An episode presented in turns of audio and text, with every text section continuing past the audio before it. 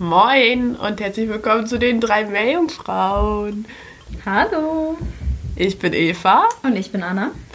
Und wir schreiben heute den 14. Februar 2020. Und weil wir bisher noch keine neue Folge rausgebracht haben, wünschen wir euch noch ein schönes neues Jahr. Sehr verspätet, aber von Herzen. Ja, Auf jeden Fall. ja, wir waren ein bisschen schachmatt nach unserem Adventskalender Dezember. Der hat uns schon ein bisschen überfordert. Ja, naja, und dann äh, gab es noch viele andere Dinge, die wir so getan haben. So ein bisschen hin und her ziehen vielleicht. Ja. Ich äh, bin wieder nach Kiel gezogen. Anna und ich sind momentan in der gleichen Wohnung.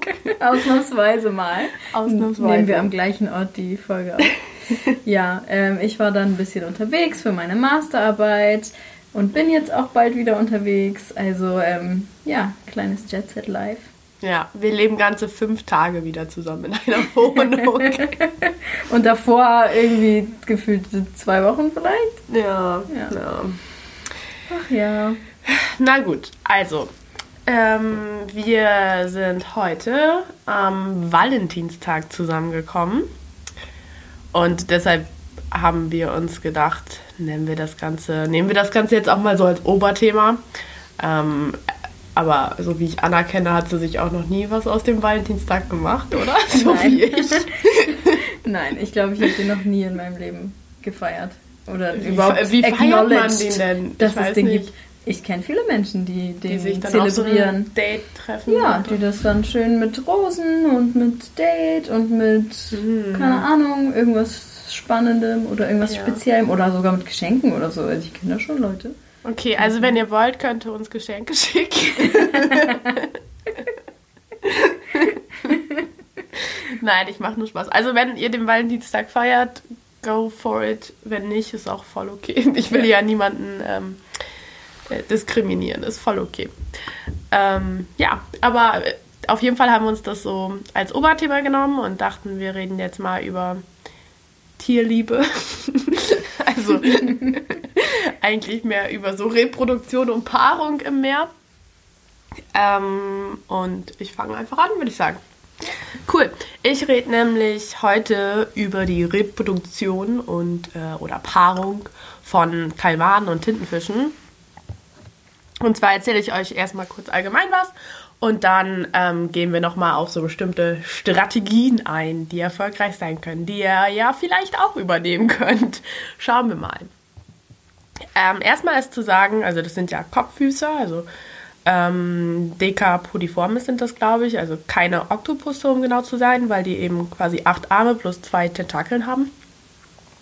Und die migrieren ziemlich weit zu flacheren Gebieten, um sich zu paaren. Bei Tiefseearten kann das nochmal ein bisschen anders sein, aber generell kann man das so sagen. Und dort treffen die sich eben in sehr großen Schwärmen, was bei einigen Arten ziemlich beachtliche Ausmaße annehmen kann. Und dann kann man sich jetzt vorstellen, dass da so Weibchen und Männchen rumschwimmen in diesem super großen Schwarm. Damit es zur Reproduktion kommt, muss das Männchen das Ganze initiieren. Also das Männchen schaut sich quasi ein Weibchen aus und dann ähm, akzeptiert oder akzeptiert das Weibchen das eben nicht so. Also es ist fast wie beim Menschen, dass ganz oft der Impuls von Männern kommt, was nicht unbedingt so sein muss. Go for Eman Emanzipation. Es ist übrigens schon sehr spät, also es kann sein, dass wir ein bisschen gaga sind im Kopf. Und das Bier, das wir trinken, macht das vielleicht. Oh ja, besser. genau. Prost, Anna. Prost. Ja, damit geht es doch aber leichter von der Zunge. Also, wir befinden uns jetzt in diesem ähm, Kalmar- oder Tintenfischschwarm. Und da initiiert das Männchen die Paarung. Das Weibchen akzeptiert das oder akzeptiert das nicht. Und das Männchen erkennt das, ob das Weibchen das akzeptiert oder nicht akzeptiert, daran, ob das Weibchen eine ganz bestimmte Farbe einnimmt. Wir wissen ja, ähm, dass Kalmare und auch Tintenfische ihre Farbe und auch ihre Textur ändern können. Wie das Ganze ähm, vonstatten geht, können wir vielleicht nochmal in einer anderen Folge genauer drauf eingehen. Das funktioniert auf jeden Fall. Die charakteristische Akzeptanzfarbe, so nenne ich das jetzt mal, unterscheidet sich aber von Art zu Art. So. Ähm, wenn das dann alles vonstatten gegangen ist und das Männchen kapiert hat, okay, finde ich cool, und das Weibchen gesagt hat, ja, du bist auch ganz nett, dann ähm, geht es nämlich ans, ans Tacheles reden. Dann befinden sich nämlich beide in Kopf-an-Kopf-Position und das Männchen pustet zuerst Wasser ähm, von seinem Tunnel, so nennt man das einfach, ähm, in Richtung der, der Mundkanüle des Weibchens oder dem Mundbereich, ähm, weil da nämlich das Behältnis ist, wo am Ende seine, seine Spermatophoren reinkommen. Und das ist auch schon der nächste Schritt. Dann nimmt nämlich das Männchen einen Arm von sich. Das Männchen haben nämlich einen kürzeren Arm, an dessen Ende so eine kleine Schaufel ist. so kann man es, glaube ich, bezeichnen. Ne? Ähm, und dann nimmt das Männchen quasi seinen eigenen Spermatophoren und schiebt das eben in dieses Behältnis des Weibchens rein.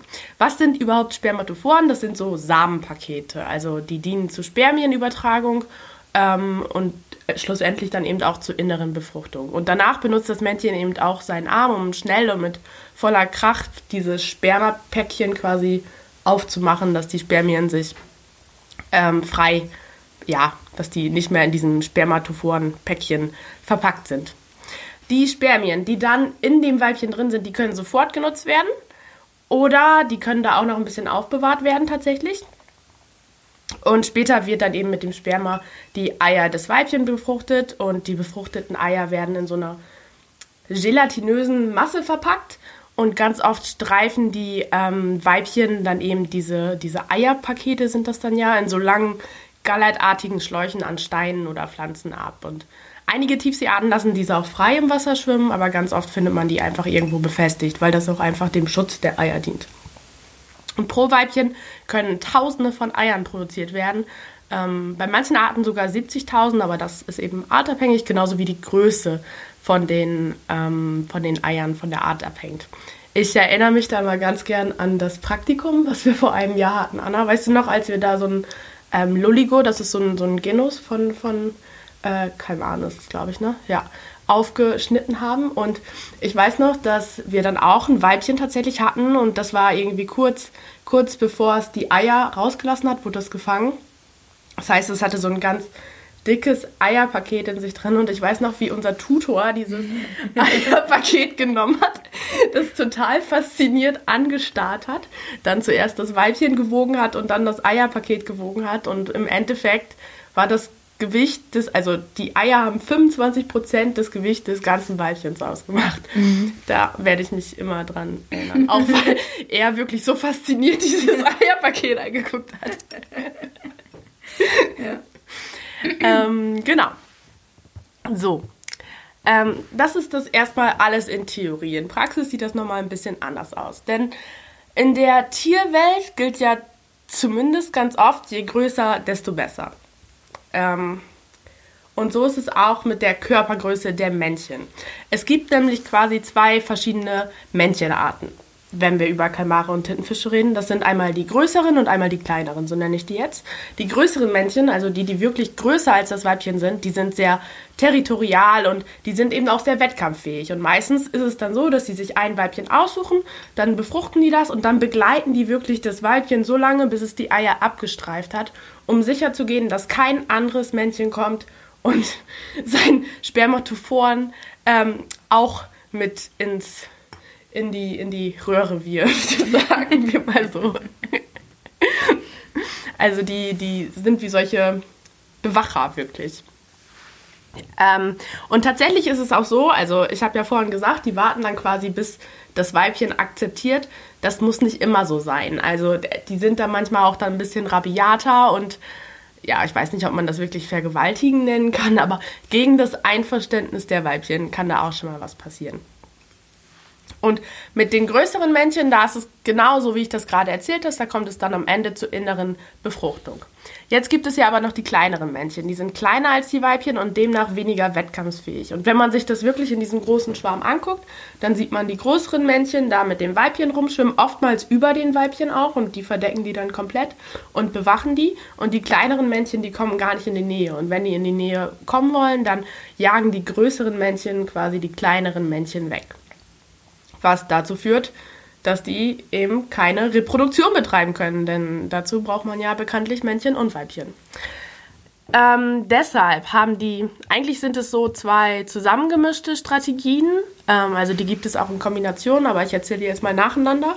Ähm, da, deshalb haben die zwei Strategien entwickelt. Einmal nennt sich das Sneaker Males, also reinschlüpfende Männchen, wenn man das ähm, so übersetzen will. Die warten nämlich, bis ein großes Männchen ein Weibchen angemacht hat, also mit dem geflirtet hat und ähm, das Techtelmechtel teilweise auch schon vollzogen ist oder gerade dabei ist zu vollziehen. Und dann schlüpfen die da einfach ganz schnell rein und dann stecken die quasi ihre Spermatophoren in das Behältnis. Ähm, und für die Sneaker-Mails ist das Ganze nur ein, es geht ganz fix, das ist so ein 6-Sekunden-Quickie. Und teilweise machen die das auch so, dass die warten ähm, bis kurz, kurz bevor die Weibchen dabei, da, dabei sind, die Eier abzuschlürfen. Ja, kann man das so sagen? Legen die oder spritzen die quasi ihre ganzen Spermatophoren dem Weibchen in, in die Mundgegend tatsächlich, weil eben da dieses Behältnis ist und hoffen dann wirklich mehr oder weniger, dass eben welche der Eier auch durch ihr Sperma befruchtet wird. Also Sneaker-Mails, die schlüpfen dann so ins Rendezvous mit rein. Die zweite Stat Strategie ist ähm, Female Mimic Mimicry, spricht man das so englisch aus? Mimicry, ja. ja. Also die verkleiden sich quasi als Weibchen. Und genauso funktioniert das nämlich auch. Die kleinen Männchen, die versuchen quasi ja in diesen Schwarm reinzukommen, schaffen es nicht. Ähm, und jetzt sind Kalmare und Tintenfische ja sehr gut da drin, sich zu tarnen. Und genau das machen die dann auch. Die ziehen ihre Arme quasi so ein, damit es so aussieht, als wären die ein Weibchen. Und die ändern auch ihre, ihre ähm, Körperfarbe und die Textur und dass die exakt so aussehen wie im Weibchen. Und die größeren Männchen, die durchschauen das nämlich nicht und greifen die dann nicht an, wenn die quasi versuchen, in der Nähe eines Weibchen zu kommen. Und teilweise geht das sogar so weit, dass äh, die größeren Männchen die für Weibchen halten und versuchen, die zu befruchten. Das kann vorkommen, aber sonst sind, schwimmen diese kleineren Männchen einfach dann eben so rum und sind so la di da di da, kümmere dich nicht um mich, ich bin nur ein anderes Weibchen, was hier so durch die Gegend schwimmt und schwuppsdiwupps ähm, pflanzen die so ihre Spermatophoren ins Weibchen ein. Genau, das ist deren Strategie. Ich verlinke euch da auf jeden Fall mal ein Video auf YouTube, da kann man das ganz gut sehen, wie so ein ähm, als Weibchen getarntes, ähm, ich glaube in dem Fall ist es der australische Tintenfisch, Sepia abhammer, wie das aussieht. Und da erklären die auch nochmal dieses ganze Reproduktionsverhalten. Und tatsächlich habe ich jetzt bei der Recherche nochmal so ein bisschen geguckt und rausgefunden, dass die kleineren Männchen größere Spermien haben als die größeren Männchen. Und das ist wohl so, dass sich das nach und nach evolutionär einfach angepasst hat, weil ähm, die kleineren Männchen, die legen ihr Sperma quasi da ab, wo größere Wasserströmungen sind und so. Und deshalb muss das einfach widerständiger sein, damit das da bleibt. Das fand ich sehr spannend. Das verlinke ich euch auch nochmal. Genau. Das ist so die Paarungsstrategie von kleinen Männchen, um gegen große Männchen anzukommen. Wird, glaube ich, bei Menschen übertragen nicht ganz so gut funktionieren. Aber es wäre ein bisschen witzig. Auf jeden Fall wäre es witzig, ja. Ich kann mir auch so ähm, vorstellen, dass das so ein, wie heißen die denn nochmal, so diese Männer sind das ganz oft, die dann so Flirtschulen anbieten oder so. Da gibt es so einen Begriff für. Die dann, ja, die haben dann auch so richtig Strategien. So, ja, in der Disco musst du ein Weibchen, ein, eine Frau quasi von der Gruppe trennen und so ein Kram. Ah, äh, ich ja, habe okay. vergessen, wie die mhm. heißen. Mhm. Ja. Kommt mir so vor, als hätte das so ein, so ein einer von diesen Tintenfischen, von diesen kleinen Männchen quasi als Strategie, um an Weibchen ranzukommen, gemacht. Ach so, und was ich ganz vergessen habe zu erzählen. Ähm, bei Kaimanen und Tintenfischen ist es ganz oft so, dass die sich nur einmal im Leben paaren und dann ist Sense. Also deren ganzen Leben ähm, ist meist nur so ein, zwei Jahre lang. Das kommt ein bisschen drauf an, wann die geschlechtsreif sind. Dann wird die Paarung vollzogen und dann ist es vorbei. Deshalb hat das Ganze vielleicht auch nochmal ein bisschen größere Bedeutung als für Menschen. Ja. Die sich ja manchmal öfter im Leben paaren. Sollte man annehmen. Ja. Krass. Hast du dein Bier schon auf, Anna? Nein. Ich war gerade. Nein. Okay. So schnell trinke ich dann auch nicht. Obwohl ich ziemlich Durst hatte, ehrlich gesagt. Ähm, ja, cool. Vielen Dank für diesen Exkurs. Gerne. Ich rede das super gern über Karl Marx. Richtiges ja, Partythema. Ja, nächstes Mal kannst du das einfach rausholen auf der Party. Immer, immer. Mhm. Okay, cool. Was hast du denn für uns mitgebracht?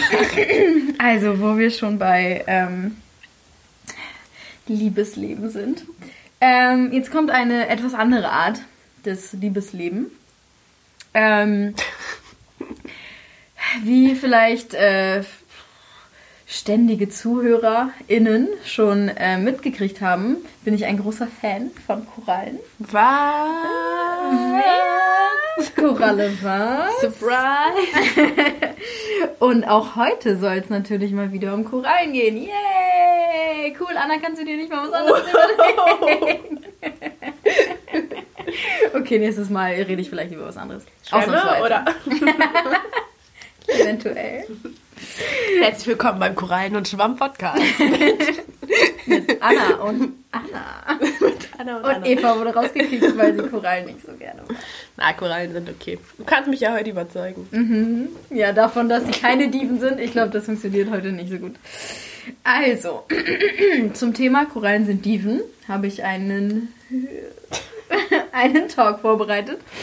Und zwar, Korallen sind spannend in dem Sinne, dass sie sich sowohl sexuell als auch asexuell reproduzieren können. Ähm, das kommt ganz auf die Art drauf an. Ähm, also einige Arten machen nur eins der beiden und einige Arten machen beides. Ähm, beziehungsweise, also das sind so die groben Unterscheidungen, wenn man, ne, wenn man sich so überlegt, okay, sexuell ist logischerweise ein Ei und eine Spermie. Bienchen und Blümchen. Genau. Und asexuell ist dann eine andere Art. Man muss, darf ich das mal kurz beschreiben? Anna und ich sitzen übrigens gerade beide hier so im Schneidersitz im Bett und Anna hat ihre Hände so dazu bewegt, dass es wirklich, als würde sie mir gerade Aufklärungsunterricht geben. Ja, denn wir reden heute von Bienchen und Blüten. Okay, Blumen. sexuell und asexuell. Genau. Ähm, so, ich hoffe, das äh, hat jetzt jeder verstanden, was das ist. Ich hoffe, ich muss nicht ganz vorne anfangen. Okay, Oh Gott, wir dürfen nie wieder gegen 11 Uhr Saufen. mit Bier in der Hand. Nein, ich finde, das ist lustig. Ich glaube, unsere ZuhörerInnen freuen sich auch sehr doll über diese Folge. Ähm, hoffe ich zumindest. ähm, ja, so. Also, Bitte. ähm, genau. Wenn sich Korallen sexuell reproduzieren, dann kommt es auch ganz darauf an, was die Koralle ist. Ist sie ein Zwitter oder ist sie tatsächlich ein Geschlecht? Ähm, denn es gibt Zwitter, das nennt sich dann Hermaphroditen, ähm, die haben beides, Eier und Spermien. Ähm, und oftmals ähm, geben die dann eben Eier und Spermien ins Wasser ab, ähm, aber zu unterschiedlichen Zeiten, dass sie dann Selbstbefruchtung, ähm, dass dann keine Selbstbefruchtung passiert sozusagen. Ähm, und die Eier und Spermien finden sich dann im Wasser irgendwann und daraus werden dann Larven, ähm, die verdriften, siedeln sich irgendwo an. Ähm, dazu komme ich gleich auch nochmal. Dann, wenn die Koralle aber getrennt geschlechtlich ist sozusagen, ähm, dann kann es passieren, dass ähm, zum Beispiel eine männliche Koralle Spermien ins Wasser abgibt und die dann ähm, von einer Mutterkoralle, also von einer weiblichen Koralle, aufgenommen wird und dann intern befruchtet wird. Dann lässt diese Mutterkoralle irgendwann, sobald sie dann befruchtet ist, ähm, Larven ins Wasser ab. Dann passiert das Gleiche. hm, Die Larven verdriften, siedeln sich irgendwo an, werden zu einer neuen Kolonie. Ähm, oder aber es passiert, dass es eben Männchen und Weibchen gibt und die dann in so einem, in einem sogenannten Mass-Spawning-Event, also in so einem Massenspawning, Männer, also alle männlichen Korallen, alle ihre Spermien abgeben, die sie haben, und die Frauen alle ihre Eier abgeben, die sie haben, und dass dann quasi aus dieser Masse heraus ähm, sich Spermien und Eier finden irgendwann im Wasser. Ähm, ja, und daraus dann auch wieder Larven werden, die verdriften, sich dann irgendwo ansiedeln und so weiter und so fort. Genau. Ähm, und was bei diesen Larven ganz interessant ist, ähm, ist, dass das, das sind sogenannte Planula-Larven. Ähm, die haben eigene Geißeln. Also die sind ähm, oftmals, je nach auch, also je nach Art der Koralle, haben die tatsächlich selber Symbionten von der Mutterkoralle bekommen oder von, ne, also von den Eiern bekommen. Ähm, Genau, was bedeutet, also das hatte ich glaube ich in einer anderen Folge auch schon mal erklärt, was Symbionten sind. Das sind in dem Fall einfach kleinste Algen, ähm, die in der Koralle leben ähm, und die die Koralle ähm, mit Photosyntheseprodukten sozusagen, also mit Energie speisen.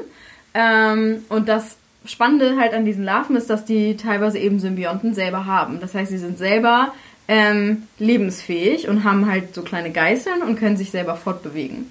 Dementsprechend also die können sich jetzt nicht gegen eine große Strömung fortbewegen, aber die können auf jeden Fall zum Beispiel in der Wassersäule hochschwimmen, ähm, um dann zum Beispiel eben ans Licht zu kommen oder um dann ähm, äh, ja, in, an die Oberfläche zu kommen, um dann an der Oberfläche verdriftet zu werden, sich dann irgendwo niederzulassen ähm, und sich dann eben anzusiedeln. Und das, ähm, dieses Ansiedeln ähm, passiert, ja, also man weiß es nicht tatsächlich. Also man, man weiß nicht ganz genau, nach welchen Kriterien sich so eine Larve überlegt, wo sie sich jetzt irgendwie ansiedelt. Ähm, oftmals sind das, ist das, also gibt es auch tatsächlich sowas wie Stress ansiedeln, also dass sie sich irgendwie ähm, denken, oh nein, ich werde jetzt sterben, ich muss mich jetzt hier ansiedeln, wenn zum Beispiel mm. eine große Strömung durchkommt oder wenn der Mensch kommt oder so. Also, ja, also es gibt, äh, genau, es gibt halt auch sowas so dieses Stress ansiedeln. Dann lassen die sich halt nieder, ähm, werden dann zu so einem kleinen Blob quasi, so, einer, so einem Tropfen ähm, und ähm, ja, verändern dann ihre Form und ähm, werden dann quasi zu einem eigenen Polypen. Daraus wird dann eine Kolonie und so weiter und so fort. Und dann ähm, kann sich eine neue Koralle dort bilden. Aber die Planula-Larven von den Korallen, die siedeln sich doch nur quasi in der ähm, euphotischen Zone an, ne? Also die nur ja. wo Licht hinkommt. Ja, theoretisch. Okay. Es sei denn, ja. sie verdriften halt irgendwo hin, wo es nicht gibt. Aber dann ja, haben dann sie halt keine, sie Überlebenschance. keine Überlebenschance. Genau, genau. Ähm, weißt du, ob bei den Korallen, ähm, ob man da irgendwie beobachtet hat, ob die sich an Artificial also an, an von menschgemachten Konstrukten auch ansiedeln? Ja, auf jeden Fall. Okay, mhm. weil ich weiß, dass es von Quallen ganz viel so ist, ja. dass sich da die Planula-Larven richtig viel an so äh, Offshore-Winterlagen zum Beispiel oder irgendwie sowas mhm. ähm, ansiedeln. Mhm. Ja. Doch, das auf jeden Fall. Also die, die finden bestimmte Substrate super cool. Ähm, also als wir jetzt ähm, in, also als ich jetzt gerade in Thailand war, ähm, wo ich meine Masterarbeit ähm, schreibe. Da geht es auch um Larven, beziehungsweise das, also ja, das Projekt von einer anderen aus unserem ähm, Studiengang, die äh, beschäftigt sich mit Larven. Ähm, und wir haben so, wir haben so Larval Catchers gebaut. Also das sind einfach so ähm, Behältnisse, ähm, einfach so Plastikbehältnisse, wo an zwei Seiten Löcher reingebohrt wurden. Und an diese Löcher ist dann halt so ein Netz geklebt worden, so ein ich glaube, 100 Mikrometer Netz quasi, wo dann hoffentlich eben diese Larven nicht durchkommen. Was wir dann auch gesehen haben, dass sie es können, weil die sich ganz, ganz dünn und oh lang oh machen können. Aber die finden dieses Netz total geil. Das Plastik fanden die total uncool, da wollten die sich nicht niederlassen. Ja. Aber das Netz fanden die richtig geil. Da haben die sich alle dran ge... Richtig okay. witzig auch, ja. Also das hat das ist doch mal eine Entdeckung. Ja, es hat auch, also hat auch irgendwie niemand mitgerechnet oder wusste auch niemand, dass sie das so ja. cool finden. Ja, genau. Aber das war natürlich auch blöd, dass die sich dann dann, die können sich halt, die können ihre Form halt richtig doll ändern. Also die können, die sind teilweise richtig, richtig lang ähm, und können sich dann eben durch dieses Netz durchwieseln ähm, oder ähm, ja, können halt auch so kleine Kügelchen werden und dann einfach im Wasser treiben. Mhm. ist ganz witzig, sich äh, die auch mal anzugucken wie die so rumschwimmen. Ja, auf jeden Fall. Ja. Das war die back, sexuelle. Back so. Genau, das war die sexuelle Reproduktion.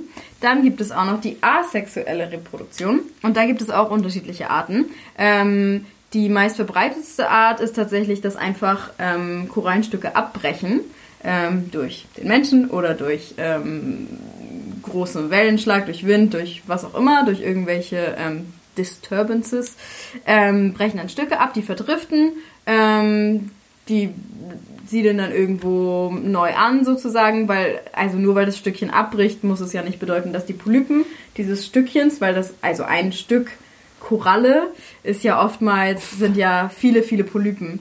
Ähm, die dann noch weiterleben. Und wenn sich das dann einfach irgendwo anders ansiedelt, an einer neuen Koralle oder an irgendeinem anderen Substrat, dann können die teilweise weiterleben und sich dann ähm, weiter entfalten und eine neue Kolonie bilden. Ähm, was auch tatsächlich passiert, ähm, ist, dass teilweise sich Polypen, und da ist es, glaube ich, noch nicht so erforscht, warum die das machen oder wie die das machen, ähm, dass sich Polypen einfach ausbürgern von der Kolonie, also sich quasi ausstülpen und dann auch verdriften und sich irgendwo anders niederlassen. Aber halt nur ein einzelner Polyp. Das hat bestimmt irgendwas mit Stress auch zu tun, oder? Könnte ich mir Wenn vorstellen, die Koralle ja. da unter Stress steht. Ja. ja. Und das sind dann quasi Klone? Oder Nein, das ist, das ist dann einfach die Mutterkolonie, also der Mutterpolyp. Das ist ja keine richtige Ja. Kolonie. Das ist dann einfach der Polyp selber, der sich Sonder? absondert und dann äh, verdriftet und sich irgendwo neu ansiedelt Ah, okay. quasi und eine neue Kolonie bildet. Es ist also quasi einfach, als wenn ich von einer Pflanze was abschneide und Ja. das also wie und so das ein dann wieder Ableger. ein. Ja, genau, ja. es ist ein Ableger dann im Endeffekt. Ableger von der Koralle. Ja. genau. Und ähm, was ich auch ganz spannend fand, ähm, es gibt auch die Möglichkeit, oder es gibt einige Arten, die betreiben Parthenogenese, nennt sich das. Ähm, und zwar zu Deutsch Jungferngeburt. ähm, sie Oder auch können gerade also- Weihnachten war. genau. Sie können sich also ähm, jungfräulich äh, befruchten. Nein. Ähm, und zwar sind da, also sind das dann, also was dann dort quasi passiert, ist, dass es unbefruchtete Eizellen sind in der Mutterkolonie, die dort wird, denen wird quasi, man weiß jetzt auch nicht so ganz genau, wie das passiert, aber denen wird quasi vorgegaukelt durch bestimmte Hormone, ähm, dass es eine, also dass sie befruchtet wurden, worauf sich dann eben diese Eizelle beginnt zu teilen. Ähm, und daraus entstehen dann auch wieder solche Planula-Larven.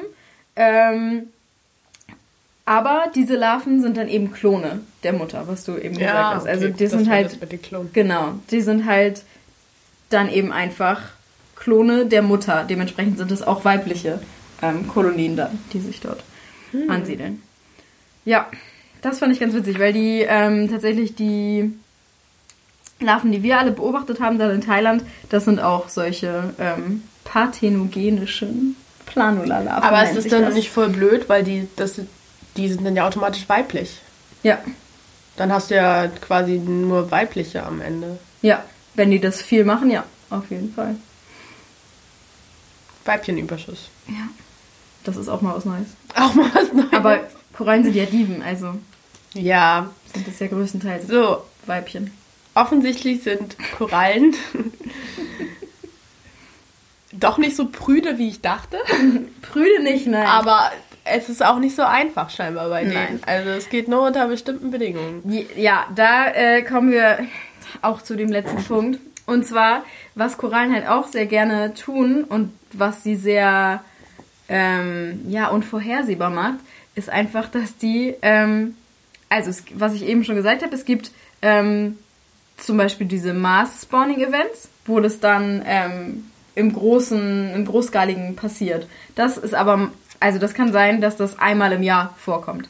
Man kennt das oder hat es vielleicht schon mal gehört vom Great Barrier Reef. Ähm, da passiert es einmal im Jahr und auch immer nur in einer bestimmten Nacht im Oktober oder November. Da müssen die Bedingungen ganz genau stimmen, damit das passiert. Und dann wird halt quasi, werden so viele Spermien und Eier ähm, ins Wasser abgelassen, weil die das eben nur einmal im Jahr machen, dass man dann quasi, dass die Korallen hoffen, äh, dass sich da genug finden und dann verdriften und ansiedeln, dass sie weiter existieren.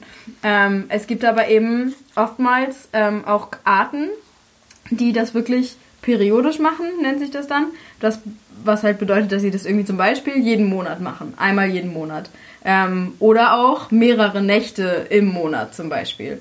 Ähm, zum Beispiel diese, ähm, die Art, die wir ähm, in Thailand ähm, beobachtet haben oder untersucht haben, die macht es einmal jeden Monat, aber fünf bis sieben Tage nach Neumond. Und dann ist es aber individuenabhängig. Einige Individuen, Individuen machen das halt wirklich ein paar Tage nach Neumond gerne. Einige machen das wirklich genau nur diese fünf Tage nach Neumond gerne. Einige machen das eher so, wie es ihnen gefällt, nach Neumond gerne. Oh Gott, Korallen sind so strange. Ja, also das äh, finde ich sehr, sehr spannend. Und ich frage mich halt, was da, was, was da anders ist. Also warum das unbedingt nach Neumond passiert. Sind da Bedingungen Ja. anders? Ähm, Vielleicht ist es, ich meine, äh, andere Tiere haben ja auch einen Zyklus quasi. Also das ist ja auch, keine Ahnung, ein 28-Tage-Zyklus. Das ist ja auch von Mensch zu Mensch unterschiedlich, ungefähr. Vielleicht ist das bei denen auch so, nur dass die Zyklen eben Ja. strikter sind. ja, aber dann frage ich mich zum Beispiel eben die Art, die wir ja beobachtet haben, Pucillopora damicornis ist es übrigens, ähm, ähm, die äh, reproduziert ja größtenteils asexuell mit diesen, durch diese Planula-Larven, durch diese Jungferngeburt. Ja. Ähm, und das macht sie halt immer nach Neumond, also immer so fünf bis sieben Tage nach Neumond, ist der Peak des Spawnings. Was bedeutet, dass, dass also die reproduzieren so ein oder zwei Tage nach Neumond, fangen die an, ähm, Larven ins Wasser abzugeben und dann kann das mehrere Tage dauern, dass sie immer weiter quasi jede Nacht und auch tagsüber teilweise Larven ins Wasser abgeben. Aber so der Peak ist dann meistens so fünf bis sieben Tage danach, aber wie gesagt, nach Art abhängig.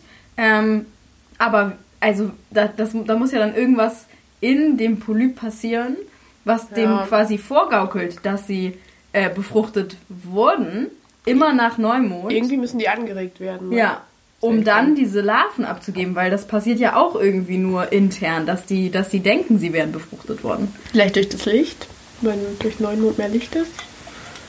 Keine Ahnung. Weiß ich aber auch nicht. Ich kenne mich mit Korallen nicht aus. Ja. Das wäre so, was ich denken würde.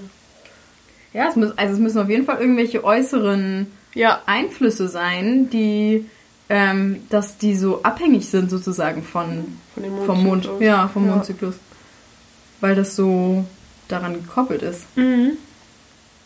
Klar. Strange. Ja, Mhm. Korallen sind Diven. Auch was deren Sexualleben angeht. Auf jeden Fall. Okay, vielen Dank, Anna, Gerne, gerne. für einen weiteren Korallentalk. Stay tuned for more. ähm, ja, genau. Wir wollten heute mal wieder über einen Studienstruggle reden. Haben wir schon lang, länger nicht mehr, ne? Ja. Oder? ja. Ähm, Obwohl es auch kein richtiger Struggle ist. Nee, es ist einfach ein Studienthema, würde ich sagen. Studienthema. Ja, sagen wir ein Studienthema. Wir strugglen nicht mehr, wir sind jetzt erwachsen. Nein, nicht Spaß, nur Ende Struggle ist größer als je zuvor.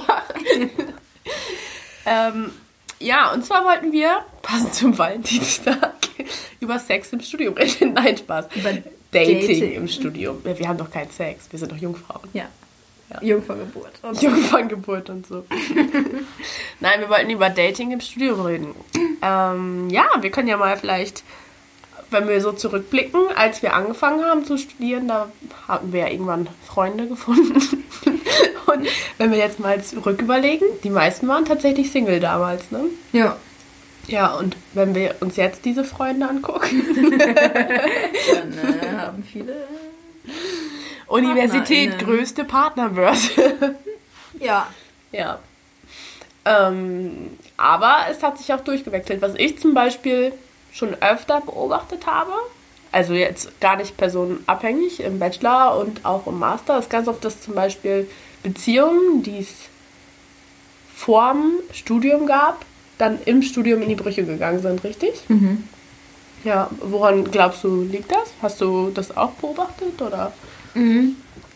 Ich glaube, dass sich die Leute halt einfach weiterentwickeln. Also ich meine, wenn man sich überlegt, wie wir am Anfang des Bachelors waren oder wo wir standen und wo wir jetzt sind, ähm, man also nicht unbedingt, vielleicht hat sich nicht unbedingt die Person selber weiter, also ganz doll verändert. Ich weiß jetzt nicht, ob ich mich so krass verändert habe. Ähm, aber, aber alleine meine, meine Ansichten haben sich verändert. Also ich als, wie ich mich innerlich sehe, habe ich mich auf jeden Fall verändert. Ähm, und ich glaube, ich glaube, das geht vielen so, weil das Studium halt so eine Selbstfindungsphase ist. Man Ja. muss irgendwie das erste Mal äh, sich wirklich richtig selber organisieren ähm, und ohne auch irgendwie einen richtigen Alltag zu haben, der einem vorgegeben wird, sondern man muss halt seinen Tag irgendwie auch organisieren, um die paar Vorlesungen, die man am Tag hat, herum mit all den Sachen, die man so machen muss. Ja. Und ich glaube, ähm, man entwickelt sich einfach auf eine ganz bestimmte Art und Weise weiter. Und wenn das halt, wenn, ja, wenn man sich halt vorher kannte, zum Beispiel vorm Studium, ähm, und dann zusammengekommen ist und sich das dann, man sich dann halt weiterentwickelt und die andere Person sich vielleicht nicht weiterentwickelt. mm, Oder, Oder in eine andere Richtung in eine andere entwickelt. Richtung entwickelt. Ja. Ja, genau, weil ich glaube, ganz oft durch Studium ähm, hat man auch irgendwann so einen anderen Lebensentwurf. Also, dass man vielleicht was sie, also was kennenlernt, was man vorher noch nicht kennengelernt hat, weil man vielleicht die ganze Zeit nur in einer Stadt gewohnt hat Ja. oder nicht so wirklich rausgekommen ist zum Beispiel oder einfach auch ein neues Berufsfeld kennenlernt und dann ganz andere berufliche Ziele vielleicht auch hat oder Ziele generell im Leben oder man, man findet einfach raus, was man möchte und so. Und wenn dann der Partner, den man hat, das irgendwie anders sieht oder das nicht versteht oder naja, dann, dann ist es schon schwierig. Dann Ja. wird das, glaube ich, schon auch zum Streitthema. Oder Ja. was heißt zum Streitthema? Auf jeden Fall zum Trennungsgrund. Ja, es muss ja auch nicht wir am Valentinstag nicht so viel über Trennung reden. Nein, es ist ja auch nicht schlimm. Wo kann man denn am besten im Studium äh, potenzielle Partner kennenlernen? Beziehungspartner sowie Sexualpartner. Tinder. Klare Antwort. Nicht, dass ich jemals in meinem Leben genau tatsächlich noch niemals bei Tinder. Ähm, Aber die, die ähm, Beobachtung hat das dir gezeigt. ja. Ja, Naja, also- Freunden bei uns auch. Ja, ich finde, also, ich finde, das ist auch, auch überhaupt nichts Schlimmes. Also, ich finde, man muss Tinder auf gar keinen Fall verpönen oder generell so Dating-Apps. Ähm, weil das, also, ich glaube, mittlerweile ist das schon irgendwie ein Bestandteil von unserer Gesellschaft oder von unserer Generation zumindest geworden. Ähm, was ja auch überhaupt nicht schlimm ist. Ähm, und ich glaube, also, ich glaube, so zum Dating erstmal und irgendwen kennenzulernen, wenn man zum Beispiel sagen wir, man hat jetzt halt irgendwo angefangen in irgendeiner Stadt und man hat halt angefangen zu studieren. Am Anfang ist es vielleicht noch so, oh cool, und man lernt so super viele Leute kennen und über die Zeit legt sich das vielleicht und dann lernt man halt nicht mehr so krass viele neue Leute kennen. Und all die Leute, die man schon kennengelernt hat, die findet man vielleicht nicht so Dating-Material oder die hat man schon mal gedatet und merkt so, oh nee, ist nicht so. Dann kann Ja. so eine Dating-App zum Beispiel, glaube ich, ganz cool sein, einfach auch nochmal andere Leute kennenzulernen im, im, äh, in der Stadt, in der man ist. Ähm, Ja, Genau. Ich glaube schon, dass das, also es funktioniert auf jeden Fall. Und ja, es funktioniert auf jeden Fall. ja, auf Tinder sind halt auch die volle Bandbreite Menschen angemeldet. Ne? Mhm. Da ist jeder Schlagmensch dabei. Ähm, was aber auch geht, ist Clubs. Ja. Also, wenn ich so zurückdenke, die Ja, Umbauer in Partys. Oldenburg. Oder generell Partys, glaube ich. Also auch so Partys. halt so Hauspartys oder sowas. Also ich glaube da auf jeden Fall. Oder auch so halt einfach generell so Aktivitäten Genau, so. Get-togethers. Ja. Ja, Ja. genau, also so Fachschaften und so organisieren ja was. Wie viele allein sich in einem Studiengang immer finden. Ja. Ich meine, die erste Woche, das war doch ein reines, oh, den finde ich heiß oder die finde ich heiß Ja. Gesuche. Und äh, ja, es gab schon so viele Gerüchte bei uns nach der ersten Woche, wenn ich mich richtig erinnere. Wie viel hat gehalten davon? man weiß es nicht, man weiß es nicht, man munkelt. ja. Naja, auf jeden Fall äh, erstmal in dem Studiengang selbst. Aber das ist auch ein gutes Beispiel. Wer nicht so Lust auf Partys und so hat, für den ist Tinder bestimmt voll, Ja. voll gut. Nicht rausgehen. Ja. Ja. Ja, oder ich glaube, also ich meine, es muss ja auch gar nicht so, muss ja auch nicht immer unbedingt äh, mit Alkohol zu tun haben. Also wenn Ja. wir jetzt so über Partys sprechen, dann ist es ja oftmals, dass da, ne, dass man dann irgendwie sich betrinkt und hahaha und man landet vielleicht in der Kiste oder was auch immer. Ähm, kann schon mal passieren, habe ich gehört. ähm, aber es kann ja auch einfach sein, dass man irgendwie, ich meine, wenn man wirklich, wenn man anfängt, jemanden kennenzulernen, zum Beispiel Anfang des Bachelors, dann hat man halt, wenn man auch in der Regelstudienzeit studiert oder sogar auch noch länger macht, dann hat man ja drei plus vielleicht länger Jahre, die man irgendwie in der gleichen Stadt wohnt, man lernt schon Leute kennen. Also ich meine, Ja. wenn man jetzt irgendwie anfängt, jemanden kennenzulernen, auch sei es nur als Freund oder Freundin, also Ja. als ähm, hm, Kumpel, ähm, dann kann sich ja, können sich ja auch Dinge entwickeln, weil man halt einfach längere Zeit mit der gleichen Person zu tun hat Stadt wohnt oder ja. zu tun hat oder im gleichen Freundeskreis ist. Also wenn sich halt auch Freundeskreise bilden, die sich ja auch oftmals vielleicht ändern im Studium. Also ich, Mhm. wir haben das ja auch gesehen, dass man irgendwie anfangs vielleicht mit anderen Leuten zu tun hatte, als man dann später am Ende zu tun hatte. Ähm, da, ja, allein da, wenn man da jemanden interessant findet und sich dann da was ergibt. Ja, das stimmt. Allein dadurch, dass man auf jeden Fall die nächsten Jahre auch zusammen, ne, verbringt. Ich glaube, das ist auch so ein Ding, weshalb sich tatsächlich auch einfach im Studium viele Leute finden, weil man so das ähm, entweder man kommt halt direkt aus der Schule oder man hat vorher was anderes gemacht und kommt dann zum Studium irgendwo hin. Aber es ist immer so dieses, ich bin jetzt für eine Zeit länger an einem Ort und man lässt sich da ja auch nieder, man will sich da ja auch wohlfühlen, weil man halt irgendwie in einer neuen Stadt ist oder ähm, auch wenn es die gleiche Stadt ist, in der man aufgewachsen ist vielleicht, ist ja trotzdem so dieser so ein Lebensabschnitt, der irgendwie, wo man weiß, der dauert jetzt eine ja, Weile. genau. So, weil man ja auch nicht weiß, vielleicht bleibt man ja auch zum Master in der gleichen Stadt, weil man den Studiengang cool findet oder das, was man da machen kann, cool findet. So, man weiß halt ja auch einfach irgendwie nicht, was so dann drei Jahre oder auch noch später, also nach drei Jahren passiert. Und das ist schon so ein bisschen so. Also ich habe, ich hatte das Gefühl auch. Ich war ja davor, also direkt nach dem Abi, ähm, zwei Jahre unterwegs und dann hatte ich voll Lust, mich auch mal wieder irgendwo niederzulassen. Und war so richtig so, oh, ich war jetzt viel unterwegs und jetzt kann ich mich einfach drei Jahre mal An einem Ort. an einem Ort auch mal wieder niederlassen, ja. ankommen, neue Leute kennenlernen, da auch irgendwie Freundschaften finden, die auch irgendwie halten, weil so über Reise, Freundschaften, das war, es hat also zumindest bei mir alles nicht gehalten. Ich kenne Leute, die haben da richtig gute, dicke Freunde gefunden, wenn sie auf Reisen waren oder als sie auf Reisen waren, aber bei mir war es einfach nicht so, weil ich immer nicht so lange an einem Ort war, Mhm. um auch irgendwie wen zu finden. Und das, also auch rückblickend würde ich sagen, das hat sich auf jeden Fall, also das ist auf jeden Fall passiert. So, man Ja. hat einfach Freundschaften geschlossen, die geblieben sind.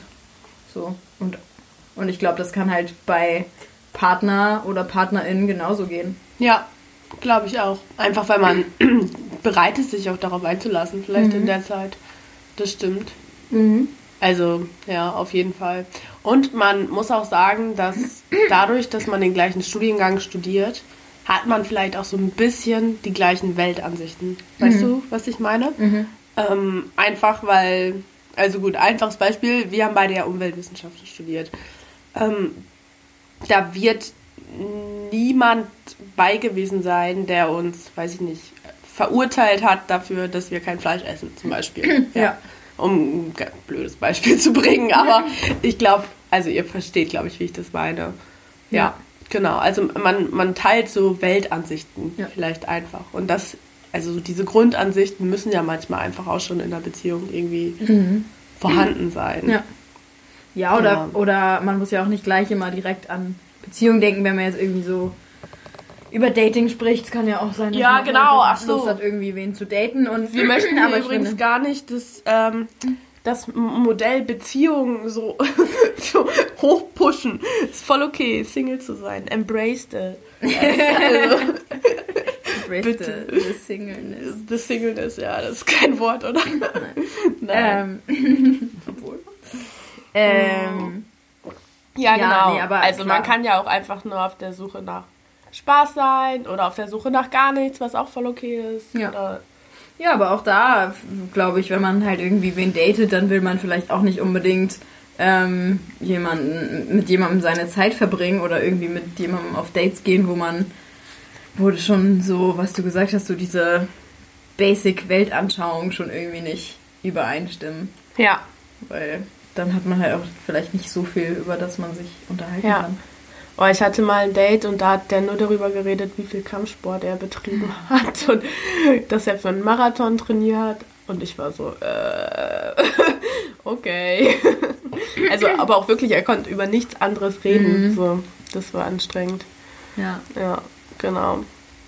Also, wenn ihr im Studium seid und gerade mal nicht euer Single-Dasein embraced, dann geht auf Partys, äh, guckt in der Uni mal links und rechts, wer neben euch in der Vorlesung sitzt. Ja. Ähm, äh, vielleicht in der Bibliothek. Die guten alten Zettel funktionieren auch. ähm, und sonst, äh, ja, Tinder ist sehr verbreitet unter Studenten, habe ich das Gefühl. ja, Ja. doch, also heutzutage, ich finde man, also Ja. Doch. Ich glaube mittlerweile kennt jeder irgendein Pärchen, was sich durch Ja. Tinder kennengelernt hat. Ja, auf jeden Würde mich wundern, wenn nicht. Und es ist auch voll okay, Leute. Ja. Voll. Oder probiert einfach mal die Jodel Spotted, äh, den Jodel Spotted Channel aus. Ist das so Da aktiv? Ich nee, weiß es gar nicht. Nein, ich glaube also so zum wirklich Leute finden. Es gibt ja auch einen Dating-Channel auf Jodel. Ich weiß, ich weiß. Ich habe mir nämlich vor einer Woche oder so Jodel wieder runtergeladen. Ja, keine Klausuren mehr. Und da habe ich das auch gesehen. Aber da schreiben die ganze Zeit nur so, also, oh Gott, ich will ja jetzt niemanden runtermachen. Ich wollte gerade sagen, nur so Verzweifelte rein. Aber das verstehe ich halt nicht, dass da Leute nur rumjammern, weißt du? Dass Ja, die irgendwie ja, ja. alleine abends sind oder so. Ja. Chill. Ja. Also das sind dann halt auch meistens solche Jüngeren und dann denke ich immer, du hast noch dein ganzes Leben und gut, dann wärst du gerne in einer Beziehung, aber es hilft dir doch gerade auch nichts da rumzujammern oder so. Dann Mhm. installier dir halt Tinder, dann schreib halt ein paar Leute an, dann sprich halt irgendwen an, den du toll findest oder so. Mehr als verlieren kannst du eh nicht. Oh, weißt du, was wir machen können? Ähm, Habe ich dir den gezeigt, diesen Poetry Slam von Leonie Wartke? Mhm. Äh, die redet auch über Single-Dasein, zeige ich dir gleich. Wir verlinken den auf jeden Fall. Die, das ist super.